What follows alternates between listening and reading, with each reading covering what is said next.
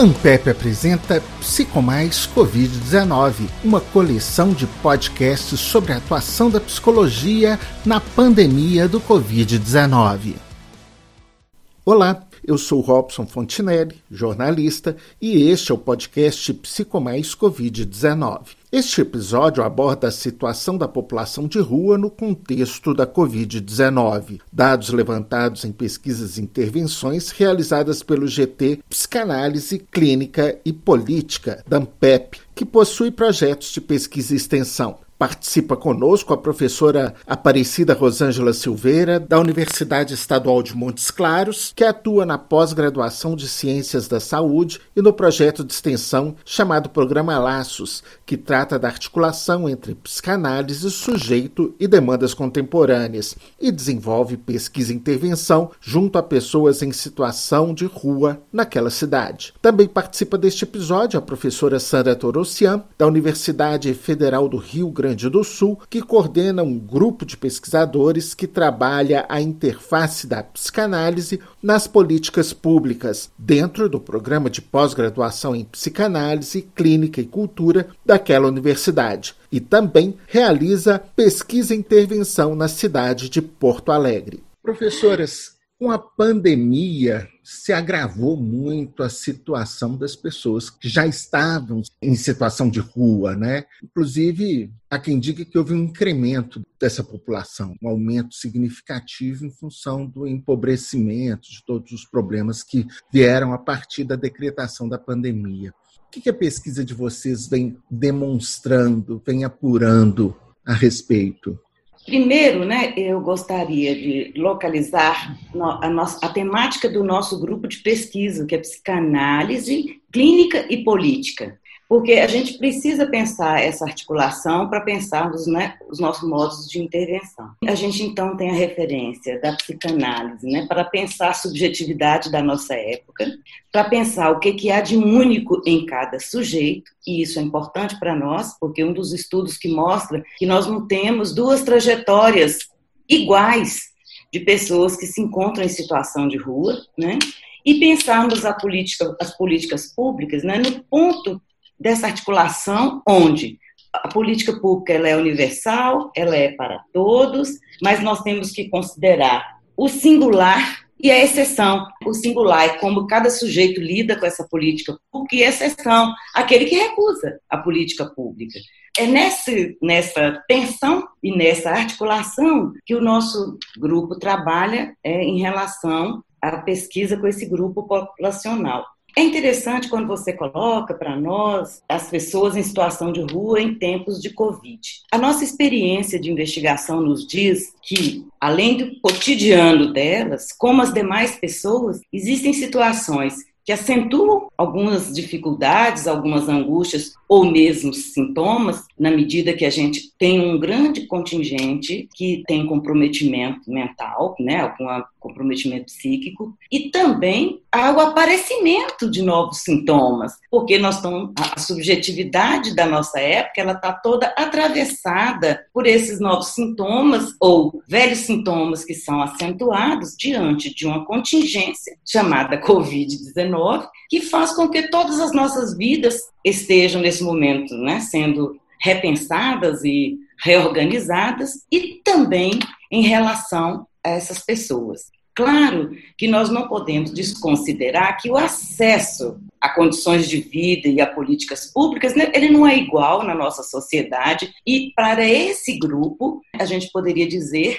que ainda né, as desigualdades sociais estão mais acentuadas, associadas ao grande estigma que há na sociedade com essas pessoas. Ontem mesmo eu acolhi um relato de uma oficina entre os nossos residentes do Programa de Saúde Mental e a escuta em rodas de conversas de algumas dessas pessoas que estão utilizando as políticas públicas nesse momento e a gente recolhe a fala deles mesmos, das pessoas dizerem que eles estão na rua porque não têm vergonha na cara Portanto, então, além de lidar com a ausência ou ainda a timidez nas políticas públicas para esse grupo específico, a gente lida com os estigmas e que nós queremos né, destacar nos nossos trabalhos de pesquisa e intervenção com essas pessoas é o que, que há de singular em cada um deles e o que, que os coloca, as trajetórias que são únicas, em relação a chegarem até a rua. Nossas pesquisas já fizeram, inclusive, um pequeno recenseamento de dizer que nós temos ali né, quadros psicopatológicos, nós temos pessoas decorrentes do uso de álcool e outras drogas e de algumas outras dificuldades de inserção no laço social que não são psicopatológicas, mas que levaram o sujeito àquela condição de rua. Portanto, nós não podemos negar que há diferenças da forma como essas pessoas experienciam, vamos dizer, a vida covidiana nesse momento. Professora Sandra? Eu estava aqui escutando a Rosângela, né? E me veio uma, uma imagem que não é a imagem de pesquisa, mas que é uma imagem que me toca muito por pesquisar essa temática. Eu moro numa avenida é, numa região bastante elitizada da cidade, em que tem um parque aqui perto que é tem sido o parque das manifestações pro governo. E é um parque que as pessoas utilizam para fazer exercícios, para caminhar, para se encontrar, para tomar chimarrão, né?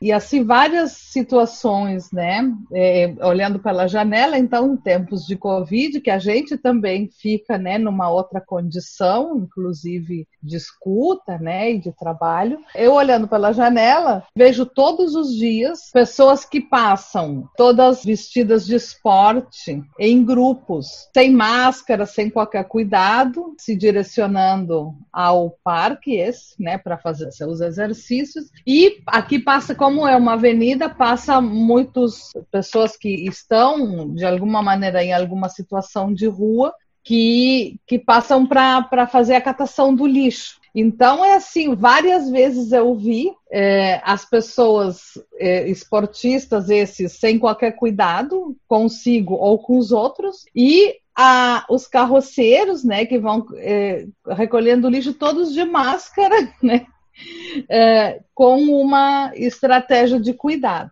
E se a gente conversa com eles, aí eu estou falando de uma coisa da vida cotidiana, não é nenhuma situação de pesquisa, mas que eu acho que ilustra muito bem, né?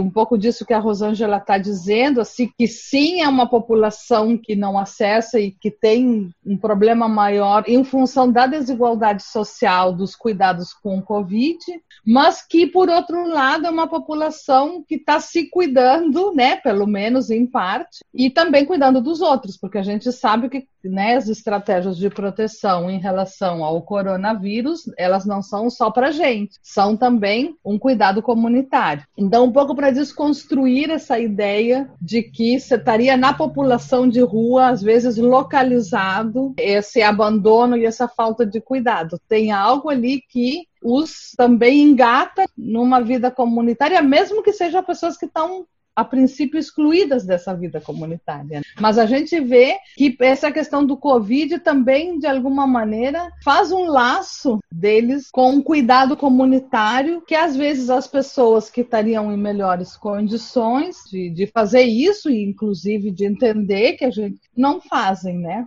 porque a gente está vivendo essa situação paradigmática, né, no Brasil, assim, de que, bom, primeiro um, uma negação, né, da questão do Covid desde o seu início. E depois, assim, agora parece que tem uma coisa de eu cansei de estar em casa, então não temos mais coronavírus. E aí, assim, de alguma maneira, uma parte da população de rua, pelo menos, que circula na cidade, vem nos mostrar que a gente precisa ainda de cuidados comunitários. Então, queria resgatar um pouco essa, essa coisa, assim, de a gente não demarcar lugares muito fixos nesses grupos aí. Isso é, é, é, uma coisa. Em relação ao trabalho, né, que a gente vem realizando, eu acho assim uma das coisas que que dificulta né, o trabalho com as populações, né, com as pessoas que encontram na rua algum modo de viver, alguns mais permanente e outros menos. Alguns estão na rua, mas têm uma casa, outros estão permanentemente na rua, enfim,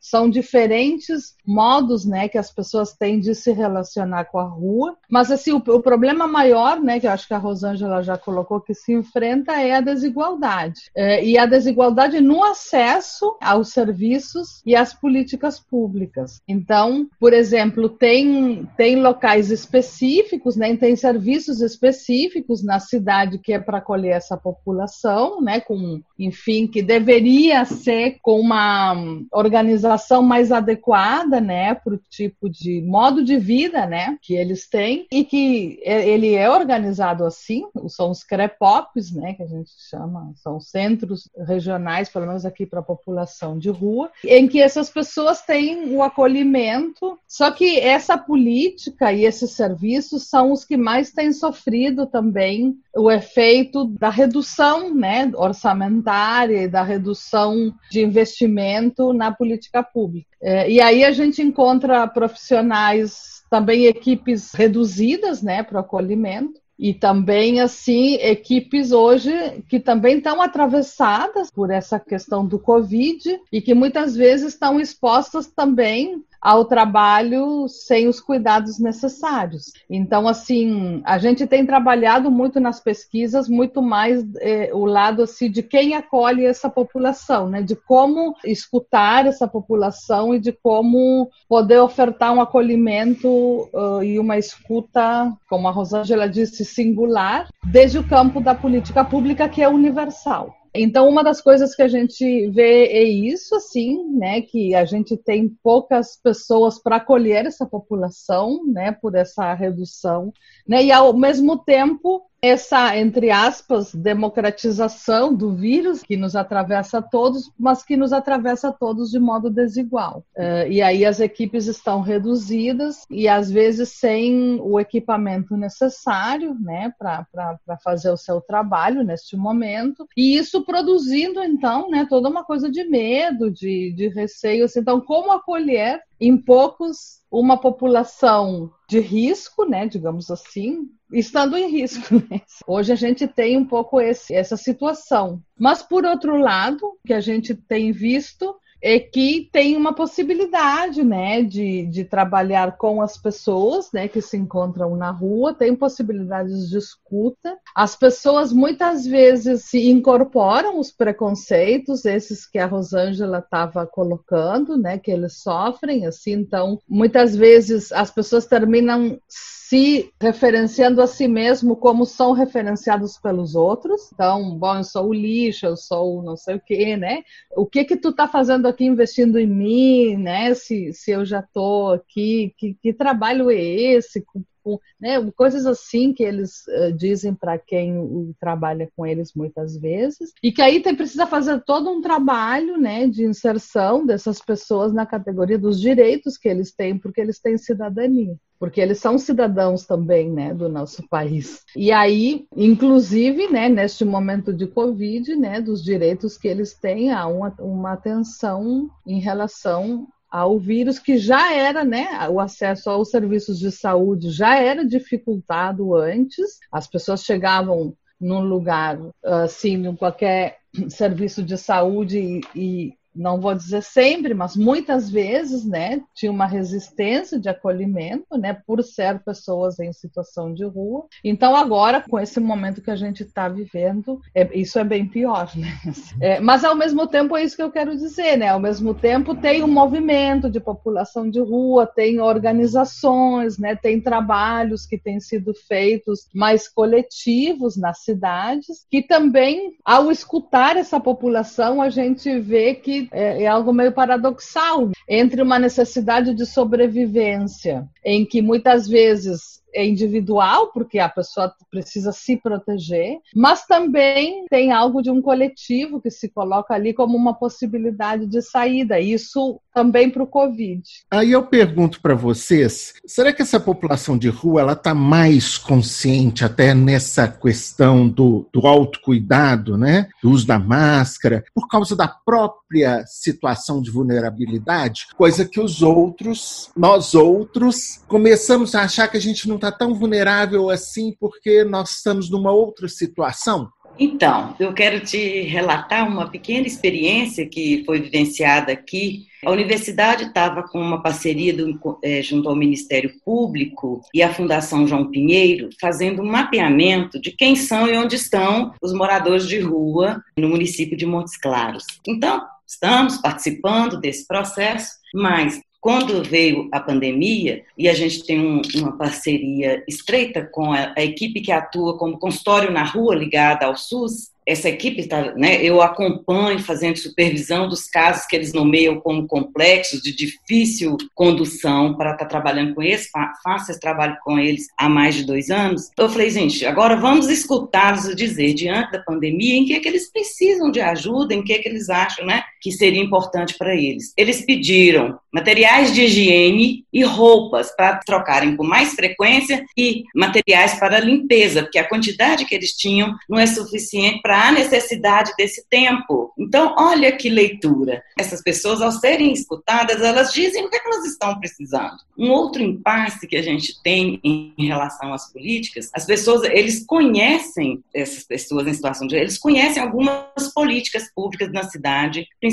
ligada né, à assistência social, que também a gente tem desenvolvido um trabalho junto a essas equipes. Eles têm quatro alternativas aqui de trabalhos ligados à assistência social: abordagem de rua, os centros de referência para a população de rua, o acolhimento em abrigos e o outro centro para abordar o, o migrante. Né? Nós temos essas questões sancionais aqui, as pessoas migram. E a gente está lidando com a situação que a prefeitura acelerou prontamente para aumentar os processos para acolher as pessoas, mas tem aqueles que não querem ser acolhidos em nenhum local. E aí eles estão falando assim: o que, que, a gente vai poder fazer? Né? A gente não concorda com as regras de tal lugar, a gente quer ficar aqui na rua. Então eles pensaram de melhorar as condições de higienização dos locais e falaram assim: a gente precisa pensar então em alternativas de que a gente pode ser ajudado para como construir esses espaços. E aí começamos um trabalho com eles de discussão das políticas públicas e nesse momento eles, esse grupo que é acompanhado, eles estão fazendo um levantamento os usuários das políticas públicas e instituições, tanto filantrópicas ou outras que tem na cidade, e eles vão fazer um folder para distribuir entre eles dizendo: olha, a gente pode procurar ajuda aqui nisso,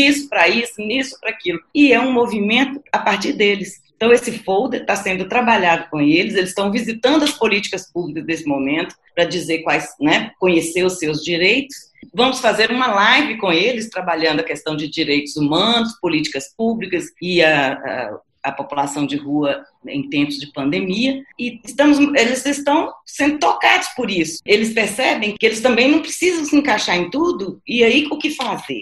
Portanto, eu diria que é um grupo aberto à reflexão, mas para isso precisamos escutá-los. O que, que eles estão recolhendo dessa experiência deles, como que está sendo a vida, como são os conflitos, né? Há conflitos entre pessoas na rua ou mesmo, eles não conseguem articular um coletivo. É um coletivo não todo, com furos, né? Eles não têm essa percepção de coletivo e eles vivem alguns conflitos que são reproduzidos na sociedade. Ah, como é que o cara rouba do que tem menos do que ele? Todos dois são, estão em situação de. A gente, bom, teoricamente ninguém deve roubar de ninguém, mas eles reproduzem também alguns modos de, de se relacionar da nossa sociedade. Então, é nesse embaraço né, que a gente atua tentando fortalecê-los em relação àquilo que é de direito e aquilo que também é único para cada um. O que, que se percebe em relação à autoestima dessa população? Porque a, é, a, a senhora coloca aí que eles, às vezes, não querem ir para os locais de acolhimento, talvez por não se adequarem às regras, talvez por não, não concordarem com as regras. Mas será que fica patente alguma coisa assim em relação à autoestima? E quando eles tomam essa iniciativa, que é super legal, né? De participar, de construir isso. O que, que a gente pode tirar dessa iniciativa? Eu penso que as pessoas estão aí, mas elas precisam ser escutadas e elas precisam ser acolhidas naquilo que é a forma de pensar. Quando a gente foi fazer a, a proposta das lives, a gente começou falando assim, gente, alguém aí que pode ser mais um, uma pessoa que poderia falar para em nome de vocês, eles ficaram em pânico. Não queremos ninguém que fale em nome de, em nome de, de nós. Né? Nós queremos é relatar as nossas experiências eles estão num momento em que eles estão se despertando para esses direitos, mas ao mesmo tempo no embaraço de como eu vou né, me posicionar diante desses direitos que eu não quero submeter a algumas regras, mas também eu posso imbuir da ideia de cidadania. O conceito de autoestima, né, para nós ele é um tanto quanto caro, né, na medida de que ele envolve né, muitas variáveis sociais, econômicas, trajetórias de cada um. A gente prefere fazer abordagem onde a gente particulariza as situações a partir das narrativas desses sujeitos e aonde que eles acham que eles podem fazer novas formas de laço social. Portanto, quando a gente percebeu nesse exemplo, né, a oficina tentando trabalhar com eles, quem é que iria lá falar pelo grupo?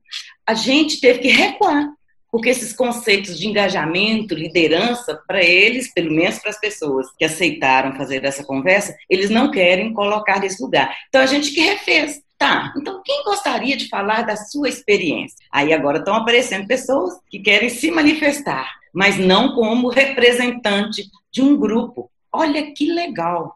Eu, eu, eu, eu estou recolhendo né, nesse momento né, para as nossas investigações, um posicionamento que vem de um grupo que diz assim: olha, para funcionar da forma como esses representantes estão aí, nós não queremos. Não, eu queria acrescentar que eu acho que é delicado, né, a gente dizer que eles não querem ser acolhidos, porque eh, me parece que não, não se trata-se de um não querer, é que muitas vezes o jeito, né, que, eh, que, que, as, que, se coloca o acolhimento com muitas exigências, às vezes, que ultrapassam as possibilidades dessa população, né? É isso que eles não querem muitas vezes, né? Assim, é, é a exigência do que, que eles têm que fazer para poderem ser acolhidos, que foi justamente os motivos que os levou para a rua muitas vezes. Então eles dizem, bom, mas eu escolhi essa vida e que não é uma escolha se, ah, eu, né, assim, porque é, eu tenho um pouco de preocupação, né, depois de uma também de um, de um vídeo ali que circulou, né, da primeira dama aí de, de São Paulo, né, que se não pode ficar uma coisa assim, ah, eles não querem, porque não querem trabalhar, sabe? Eu acho que é um pouco delicado é, colocar se o não querer como se fosse uma coisa de cada um. Na verdade, essa população está na rua porque a gente, como sociedade, é, como pacto societário, assim, estabeleceu a rua como um lugar de, de possibilidade de moradia, né? Isso é uma questão política. Então, bom, podemos nos dar conta ou não disso, mas assim a rua se constituindo como um lugar de moradia para algumas pessoas é responsabilidade de todos nós, assim como cuidar que o vírus do Covid a princípio não se espalhasse, mas é que a gente vive nessa contradição. Então, assim, quando tu fala de autoestima, né, é, me parece que a autoestima autoestima, é, é, é, esse é um conceito complexo, mas a autoestima ela é uma coisa que depende do outro, depende dos outros, assim, porque a, a minha autoestima também depende de como me vem, como eu vejo como me vem, enfim, tem toda uma, uma complexificação ali, que não é algo que nasce com a pessoa e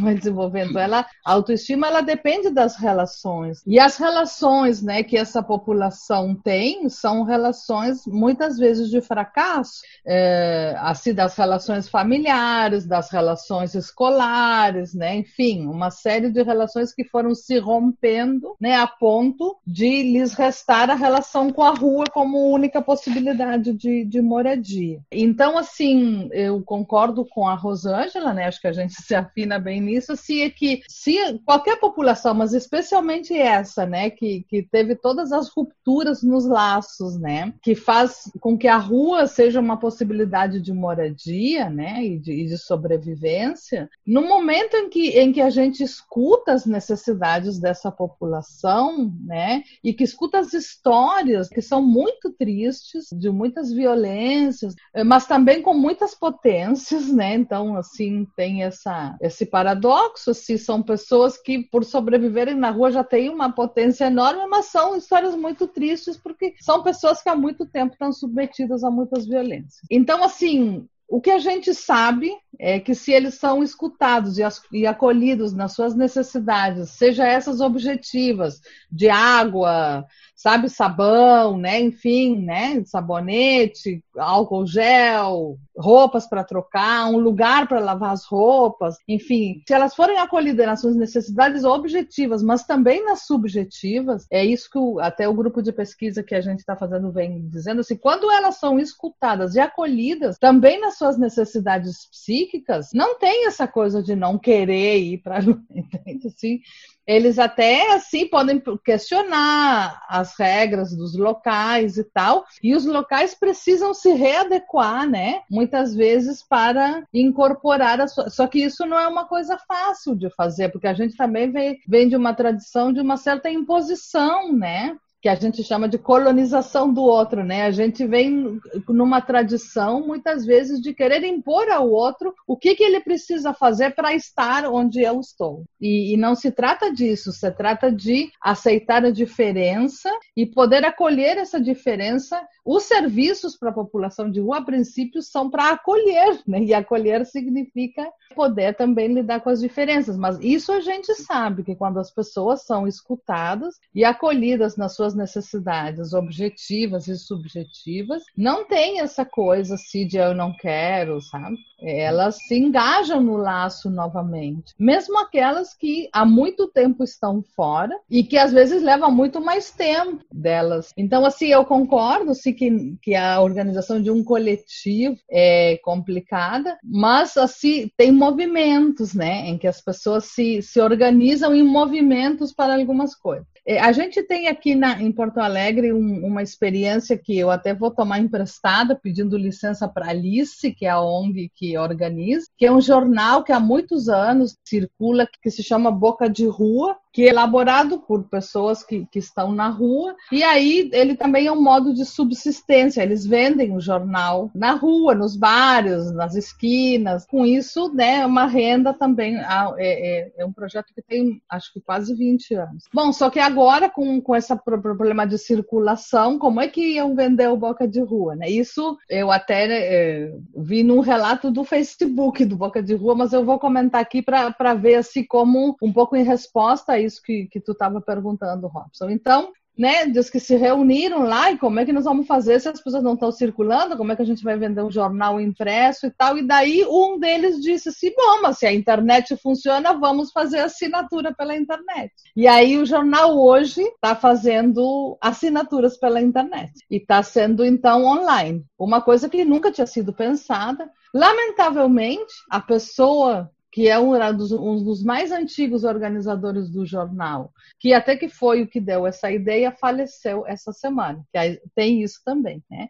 Tem algo assim de um de uma sequência de perdas assim em função de doenças, mas também de violências, né, com essa população que também é algo que tem que se enfrentar no dia a dia, que as pessoas têm que enfrentar dos seus amigos, seus colegas, enfim. Em relação ao acolhimento, até pela questão da colonização, né, que acaba sendo de uma certa forma é, esse acolhimento ele, ele é pensado pelo Estado de uma forma um tanto quanto impositiva, é uma intenção de proteger entre aspas, mas ela acaba sendo impositiva. E talvez por isso a gente tenha alguns problemas de aceitação ou não de determinadas condições que são ali ofertadas, oferecidas ou possibilitadas a essa população. Será que esse acolhimento ele não tem que ser também repensado, tanto do ponto de vista prático quanto do ponto de vista psicológico mesmo, né? Não tem que ter um preparo maior das pessoas que estão lidando ali com o acolhimento, que às vezes são técnicos que nem sempre têm o conhecimento da psicologia, o preparo para lidar com essa população que já é tão sofrida e tem tantos meandres, né? Tem tantas coisas que envolvem essa situação de rua? Nós temos essa preocupação, sim, e achamos também que a psicanálise né, tem como colaborar nesse trabalho aí junto às políticas públicas e os técnicos. E a gente, dentro da psicanálise, inclusive, desenvolve algumas metodologias de trabalhar né, as instituições, as políticas e, e seus técnicos, a partir do que nós nomeamos como conversação e construção do caso. Como a gente sabe que existe o caso, vamos dizer, que não dá certo do ponto de vista da política, que não atinge né, os ideais da política, o que nós percebemos é que os técnicos eles ficam embaraçados com muito mal-estar para lidar e ver uma outra forma de pensar saídas para aquele caso. Então, nessa metodologia, a gente demanda dos técnicos que eles localizem esses casos que estão de impasses para o trabalho e a partir da conversação, né, da escuta desse caso, a partir das pessoas que estão no acolhimento com ele, a partir disso a gente e da, e da escuta dos fragmentos que a gente recolhe, da escuta desse sujeito que esses técnicos têm, a gente constrói junto com eles as possibilidades de saídas, novas saídas para lidar com os impasses. E é tão curioso que essa metodologia de trabalho, ela nós, inici, nós iniciamos junto às políticas da, da, saúde mental e do SUAS, e elas alcançaram, pelo menos aqui na nossa experiência em Montes Claros, uma proporção maior, porque eh, a Secretaria Municipal de Saúde, na coordenação de saúde mental, estabeleceu que uma reunião por mês de equipes intersetoriais para tratar de casos de difícil solução, como eles nomeiam. E hoje nós lidamos com esse movimento dos próprios técnicos das políticas já falarem, gente, vamos chamar a equipe do programa Laços para ver se faz uma intervenção aqui conosco. Então a gente percebe que as, as pessoas tem práticas às vezes isoladas, né? Às vezes uma equipe está fazendo exatamente o que a outra está tentando e nenhuma das duas está conseguindo. E esse, nesse espaço da conversação, eles mesmos ajudam a, na construção desse caso a encontrar saídas para lidar com o que está insuportável, tanto para a equipe como para esse sujeito que não está né, aceitando, recusando as formas ofertadas até então, mas para pensar então uma saída junto ao sujeito, envolvendo essa nossa metodologia de trabalho e um modo de escuta que acolhe o sujeito, que pergunta para ele, mas o que, que ele mesmo quer, né, o que, que ele gostaria, o que, que ele espera do nosso trabalho, né, né, das equipes, e a partir daí a gente tem algumas saídas, algumas mais apaziguadoras, algumas histórias que as pessoas, inclusive, conseguiram fazer uma reinserção a partir das experiências de acolhimento mas as saídas são sempre singulares. Né? Então, o que a gente destaca no trabalho, né, que a gente oferta de fazer essa intervenção junto aos técnicos né, das equipes embaraçados com os casos, é de apontar-los as possibilidades de direção na medida que se recolhe né, alguns fragmentos do caso, apontando ali com eles uma direção tem sido né, tão interessante. Até nas férias as pessoas falam assim: quando vocês vão voltar? Eu falei: não, nós agora estamos nas férias docentes, espera aí que em fevereiro retomamos. E aí, tempos de pandemia, ah, nós não vamos ter, como é que vai fazer? Não, vamos fazer agora então. Né, encontrando pelas redes virtuais. Então, existe uma metodologia que a gente propõe de trabalho junto a essas políticas públicas para pensar o que há de único em cada sujeito e ajudarmos na construção de saídas. Mais que nunca, o ouvir o que eles têm a dizer é importante, né, professora? Sim. Mas não só a população, eu acho que tem algo ali de que também as equipes precisam de acolhimento, porque elas lidam assim com casos, com situações muito difíceis, situações que a maioria, assim, se a gente não está nesse trabalho, a gente prefere não ver. Então, assim, eh, na verdade, são equipes que trabalham com situações assim de muito sofrimento. E é muito difícil escutar situações de muito sofrimento quando a gente está em condições de desigualdade, né? Tipo, bom, eu vou escutar, mas eu vou para minha casa e eu sei que eu tenho uma casa, vou tomar um banho. Né? E outros privilégios, né, que a gente poderia dizer que a gente tem de classe, de raça, etc. Então, assim, as equipes, e, e assim, ó, e Então, a política, né, para a população de rua, ela é universal e ela vem para amparar, digamos, o seu objetivo, né, é um, né, veio a política pública, todos somos defensores de que haja política pública para todas as populações, porque ela tem o objetivo de um amparo. Agora, o modo como se executa essa política, essas políticas todas, às vezes é complexo. Na questão da população de rua, eu acho que às vezes as equipes, até por tudo isso que a gente falou, assim, porque, digamos, a organização da, da gestão da política para esses serviços, é, ela também fica por último, né?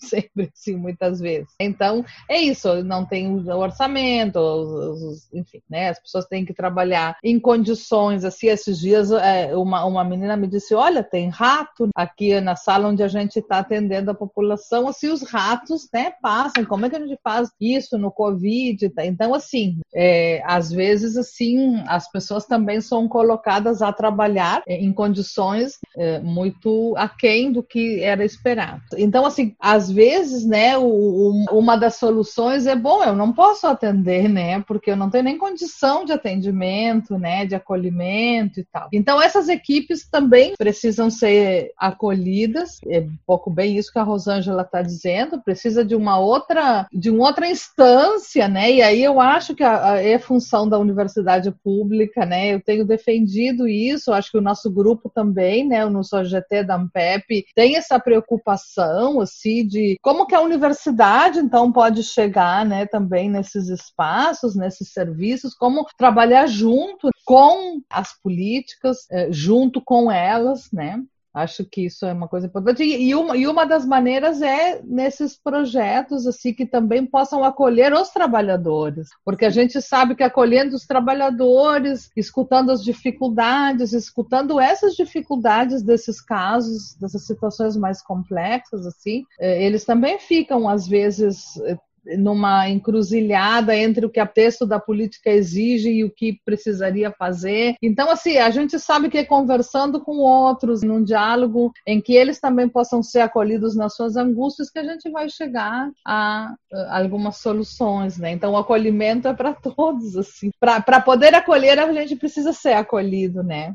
É verdade. Uma preocupação também que eu acho que a gente tem, porque a gente trabalha na área de saúde mental e percebe que alguns dos processos que são vivenciados na sociedade com populações de rua passam pela trajetória da história da loucura no nosso país, a gente percebe que pela sociedade há uma pressão pelas políticas de higienização, de uma limpeza das ruas. E esse movimento pressiona também os técnicos, né, que eles eles se veem extremamente pressionados por encontrar soluções para os sujeitos e acabam sendo, inclusive, atropelados por algumas ações que para eles também tem um custo. Então, isso que a Sandra coloca, é de uma pertinência, né? Escutar quem está também no enfrentamento, no cotidiano com essas pessoas, isso é fundamental acolhê-los, né, também. Para te dar um exemplo, a gente tem aqui em Porto Alegre, eu estou falando sempre dos projetos dos outros, mas é que como a gente trabalha na rede, a gente conhece porque trabalha com eles, né? Então, só para, então falo do Boca de Rua, aí nós somos uma escola, né? Se chama Escola Porto Alegre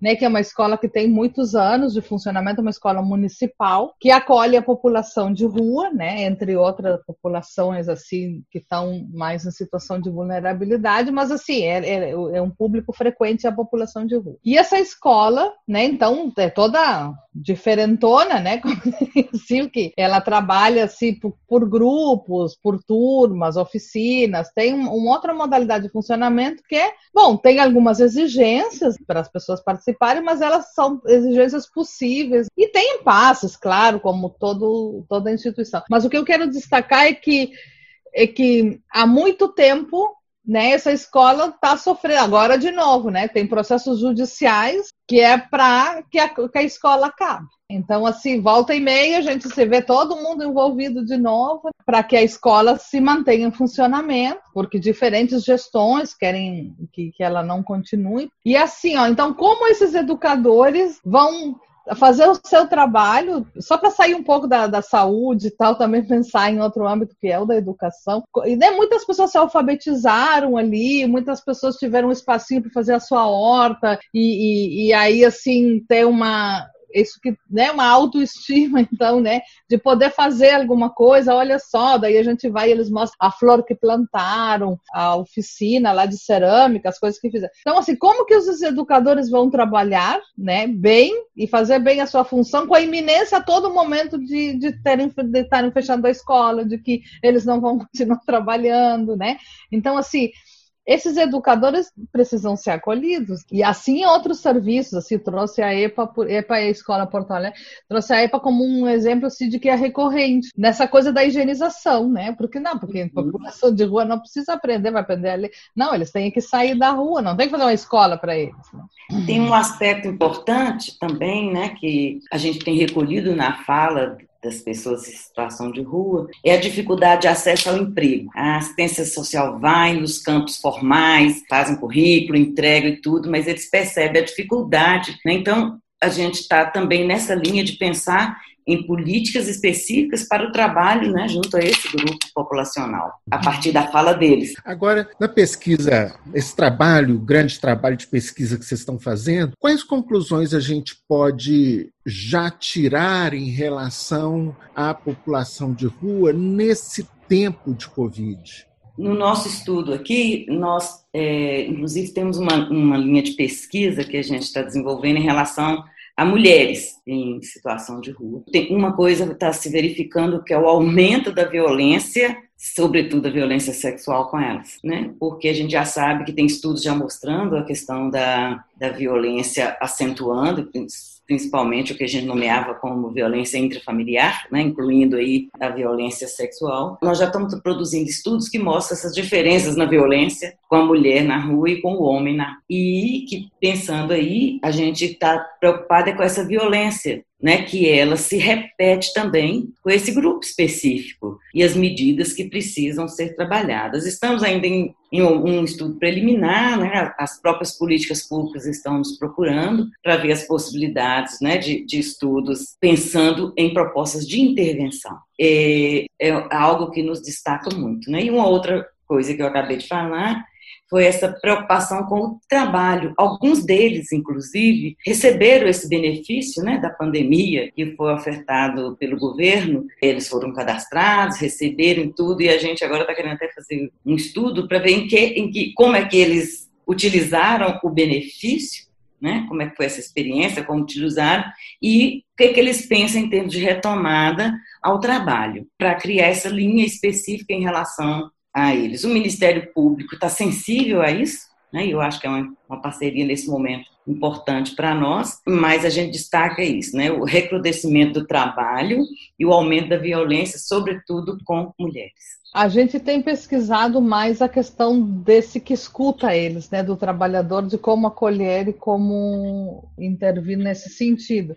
Então, eu acho que eu já disse um pouco do que, do que são as conclusões da, das nossas pesquisas, é de que eh, a política sendo universal precisa se respeitar as singularidades das pessoas né, que vivem essa política que, e as pessoas que vivem são tanto é tanto a população de rua quanto os trabalhadores são todos sujeitos dessa política. Então assim em relação a, ao covid não é diferente né? Assim, é, é algo que ainda se colocou né, como uma necessidade, uma necessidade a mais, né, que as pessoas colocam, de, de, de questões assim de uma organização da vida, que é isso que precisa máscara, água, uh, e assim a todo momento tem uma pressão, né?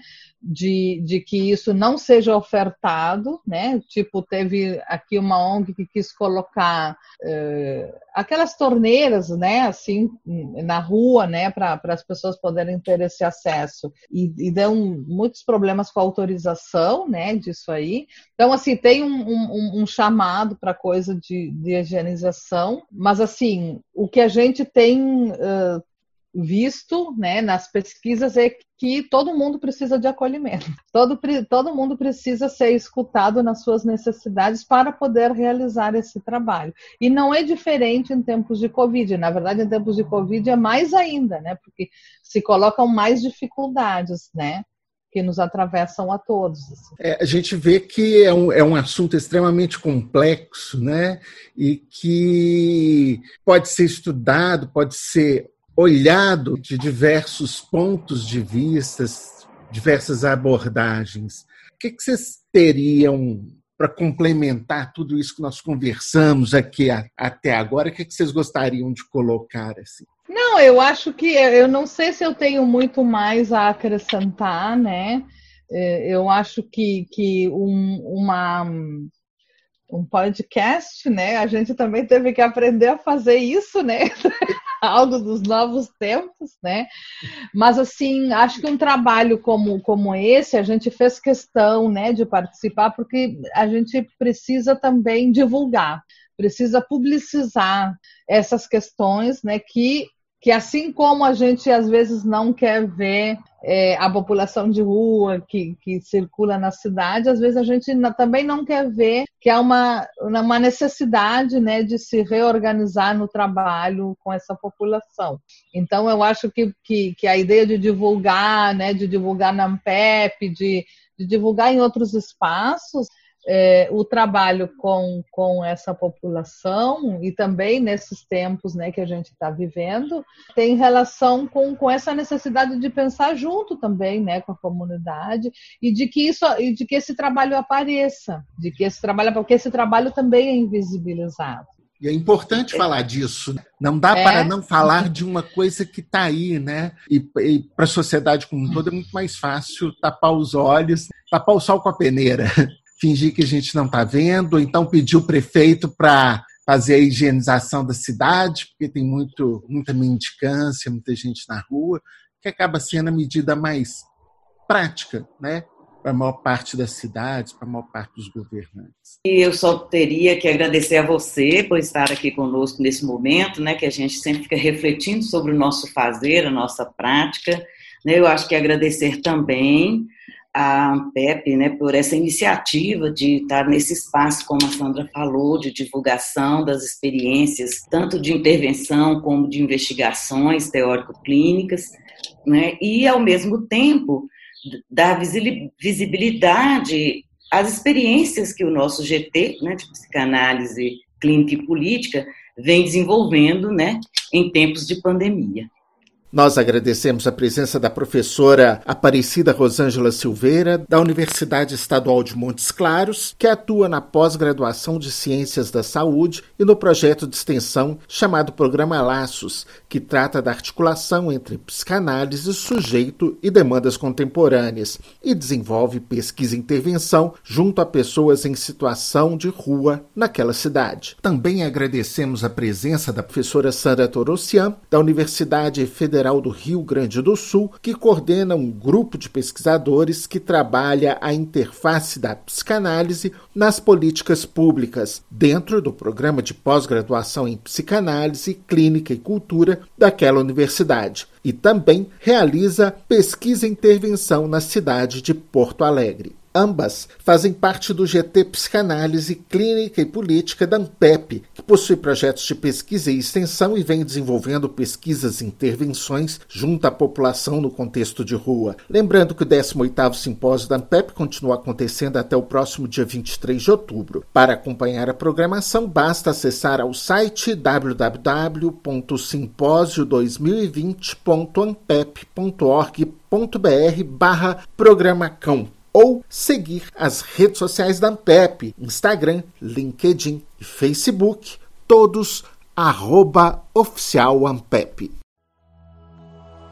Ouça, compartilhe, divulgue, participe da série Psico Mais, podcasts institucionais e de assuntos de interesse da comunidade Ampep. Podcasts Ampep. Toda quarta-feira um episódio novo. Psico Mais ou Psicomais Covid-19.